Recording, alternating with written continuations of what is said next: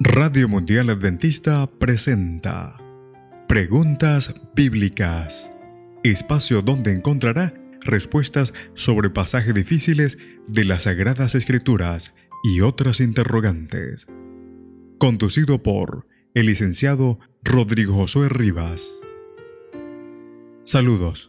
Esperamos que el programa de hoy pueda ser de gran ayuda a su crecimiento intelectual y espiritual. Comencemos.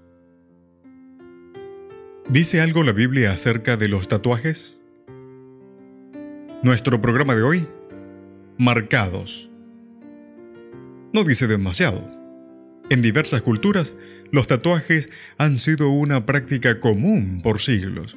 Por ello, la pregunta se refiere a una costumbre antigua que en muchos lugares sigue siendo parte de la experiencia humana.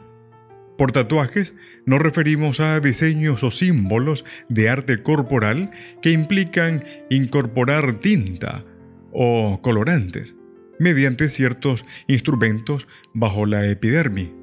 La piel humana es usada como un lienzo natural y también está lo que algunos denominan escarificación, que significa lacerar o grabar intencionalmente el cuerpo para crear algún tipo de marca o estampado cutáneo.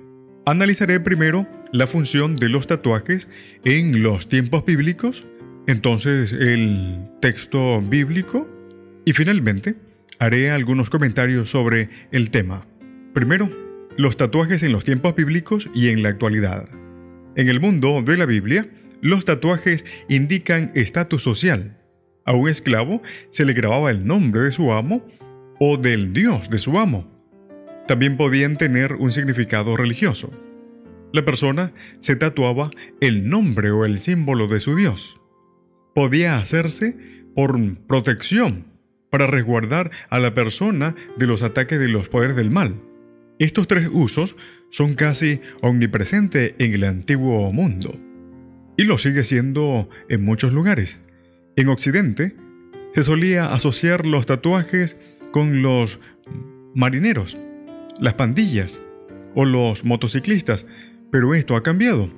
En el caso de las pandillas, los tatuajes suelen ser expresiones de rebelión y solidaridad entre sus integrantes. Sin embargo, ya no son limitados a ciertos grupos sociales marginales. Se estima que al menos el 24% de los estadounidenses tiene uno, y se repite como un acto de expresión que a menudo conmemora un evento importante en la vida de la persona o tiene otro significado simbólico, un talismán. Un número reciente de evangélicos de los Estados Unidos está usando tatuajes para expresar su compromiso con Cristo.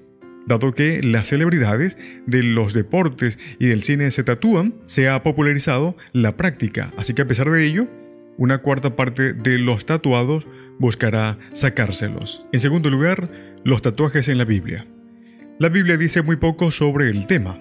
El texto principal se encuentra en Levíticos 19:28 que es parte de una colección de leyes en las que se prohíben prácticas paganas relacionadas con los muertos. El significado de la palabra hebrea ka'aka, tatuaje, es incierto, pero se traduce así sobre la base del hebreo postbíblico. Esto es confirmado por el segundo sustantivo, ketobet, marca, que se basa en el verbo escribir se refiere a escribir algo sobre el cuerpo. La frase es traducida entonces como tatuaje o incisión. A menudo se interpreta que los tatuajes mencionados se refieren a una expresión pagana de luto.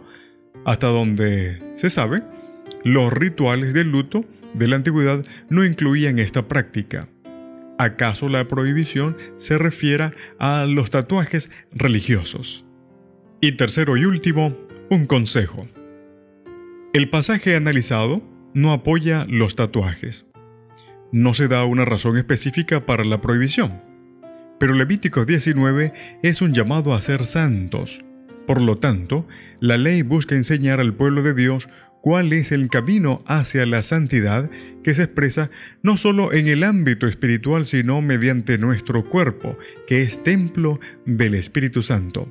Somos llamados a glorificar a Dios en nuestros cuerpos. 1 Corintios capítulo 6, el verso 19 y 20 lo dice. Podemos añadir que los seres humanos, creados a imagen de Dios, deben revelar esa imagen por medio de su cuerpo y la forma de tratarlo. Las mutilaciones y los tatuajes podrían entrar en esta categoría y pueden ser vistos como algo que daña la creación de Dios. También deberíamos tener en mente que el cuerpo no nos pertenece, sino que forma parte de lo que somos. Es un don del Señor y le pertenece a Él. Por lo tanto, es mejor que los cristianos se abstengan de esta práctica. Permíteme terminar con una advertencia. No deberíamos ponernos a juzgar a los que, por alguna razón, han decidido tatuarse. Nuestras iglesias deberían estar abiertas, dispuestas y listas para recibir a cualquier persona que desee asistir. Lo que necesitamos es comprensión cristiana, no condenación. Que el Señor te bendiga. En la producción, Pastor Ángel Manuel Rodríguez. Preguntas bíblicas fue una presentación de Radio Mundial Adventista.